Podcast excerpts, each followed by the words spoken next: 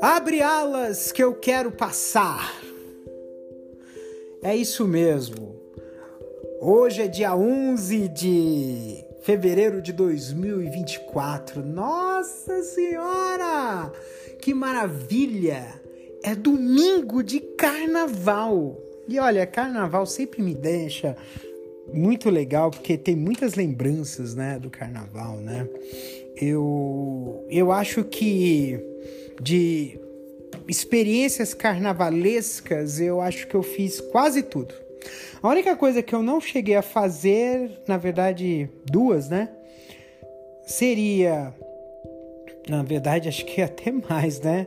Curtir um, um bloco de frevo no Recife, curtir um bloco de, de, trio elétrico em Salvador ou desfilar numa escola de samba do Rio de Janeiro, mas bloco de carnaval eu já desfilei, eu já, já fui bastante.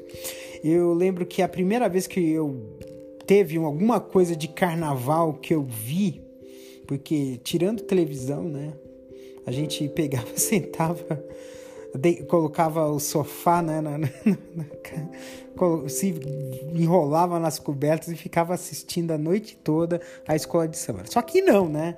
Boa parte do tempo a gente ficava dormindo e falava assim: ó, oh, me avisa quando for. Quando for. Quando, quando for desfilar a mangueira, quando for desfilar a a Beija-Flor ou a Mocidade, né, que eram as grandes escolas né, do, do, do, do Rio de Janeiro. E, e não são poucas, né? Você tem a Imperatriz Leopoldinense, você tem o Salgueiro, né? Tinha o Salgueiro, né? É, e, eu, e hoje você tem lá a Grande Rio, né? Que é uma grande escola, Porto da Pedra também, uma escola bonita, né? É, e, e eu desfilei, né, no, no, carnaval, né? Primeiro carnaval de Diadema, da minha cidade, né? A escola de samba do bairro, né? Que era uma coisa bem simples, né? Um pouco simplória, mas era, era legal porque era a comunidade toda, né? O pessoal se juntava, ficava numa casinha que era como se fosse o barracão, né? E, e, faz, e ficava a noite inteira fazendo as fantasias de carnaval. Então era, era algo muito diferente, né? E era um espírito, né? Acho que escola de samba é uma coisa que é muito espirituosa, é muito espiritual, né? Porque você você acaba se envolvendo de uma forma tão grande que quando você entra na avenida é uma emoção, um turbilhão de emoções, é incrível, é impressionante. E eu tive a oportunidade de desfilar várias vezes no Carnaval de São Paulo, né? É, inclusive, é, talvez entre todos os desfiles de carnaval que eu tive, acho que talvez o mais memorável que, que eu vivi foi realmente, na verdade, dois, né? assim, a gente vai colocando e vai desmembrando as coisas. Na verdade, dois, né? Um foi desfilar pela escola de samba da torcida do time do coração, né? Eu eu já fui, inclusive, meio que traidor. Já desfilei pela, por, por, uma escola de samba de torcida que era rival do time do meu coração. Mas ao, quando eu desfilei na Gaviões da Fiel, então aí falei assim: você é caridiano. É isso mesmo. É, quando terminou o desfile, mano, eu olhei para trás, mano, chorei. Chorei. Fiquei muito emocionado, chorei. E, e, e esse não foi o meu melhor desfile da vida, mas foi um dos mais emocionantes, né? Porque foi uma luta, né, para chegar até ali. E, e, e, o que foi mais impactante e que acho que teve o, acho que o, o, acho que foi o ápice de todas as coisas de carnaval que eu fiz foi justamente o desfile de 2019 da Tucuruvi.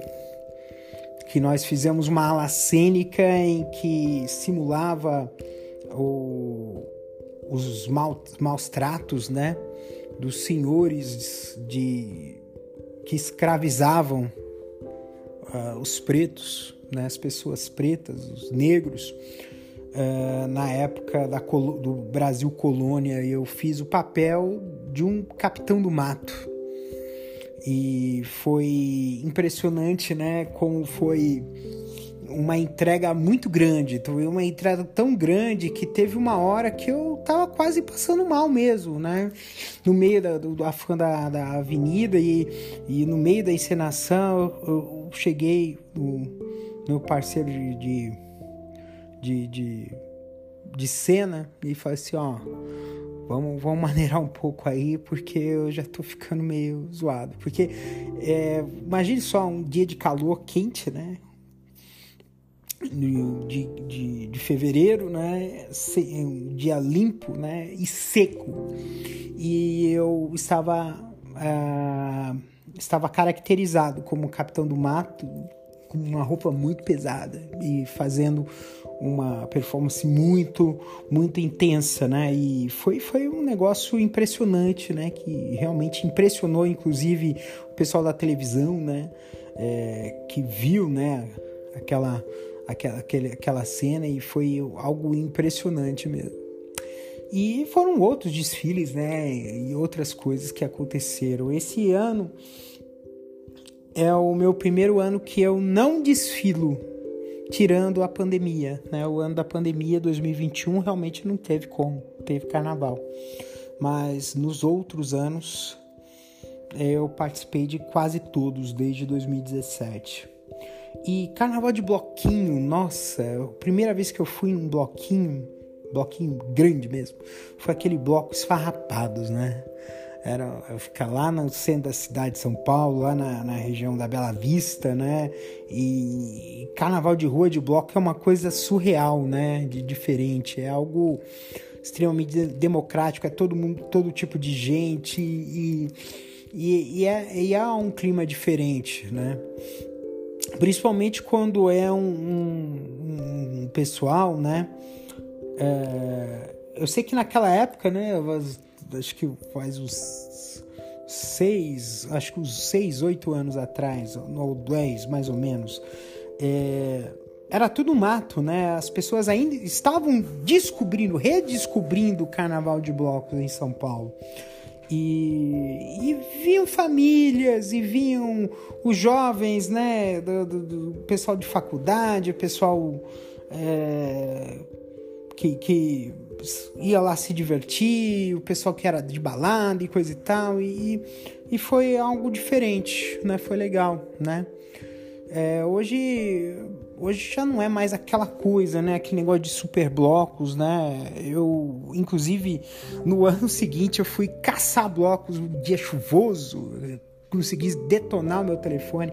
E, e aí aquele negócio todo, assim, caramba, né? Caçando bloco, eu encontrei um bloco que tava um monte de gente, eram marchinhas autorais, era o bloco do jegue elétrico. Eu não esqueço jamais um bloco assim tão animado e algo que é diferente do usual, não era o mais do mesmo, né? E era gostoso, foi gostoso demais, né? Curtir o carnaval de rua, né, de São Paulo.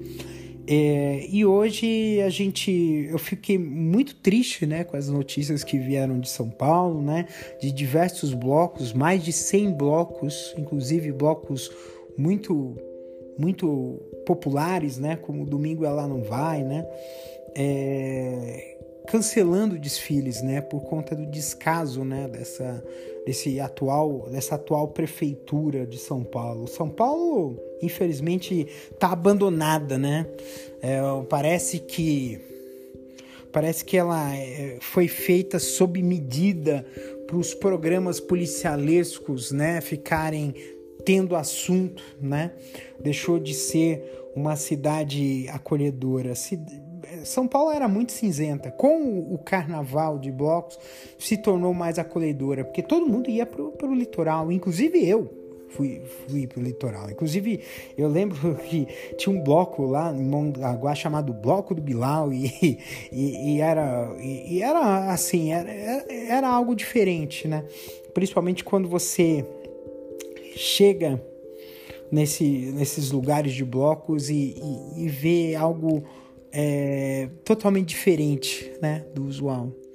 E era algo que fazia muito sentido para mim, né? O carnaval, carnaval de rua, né?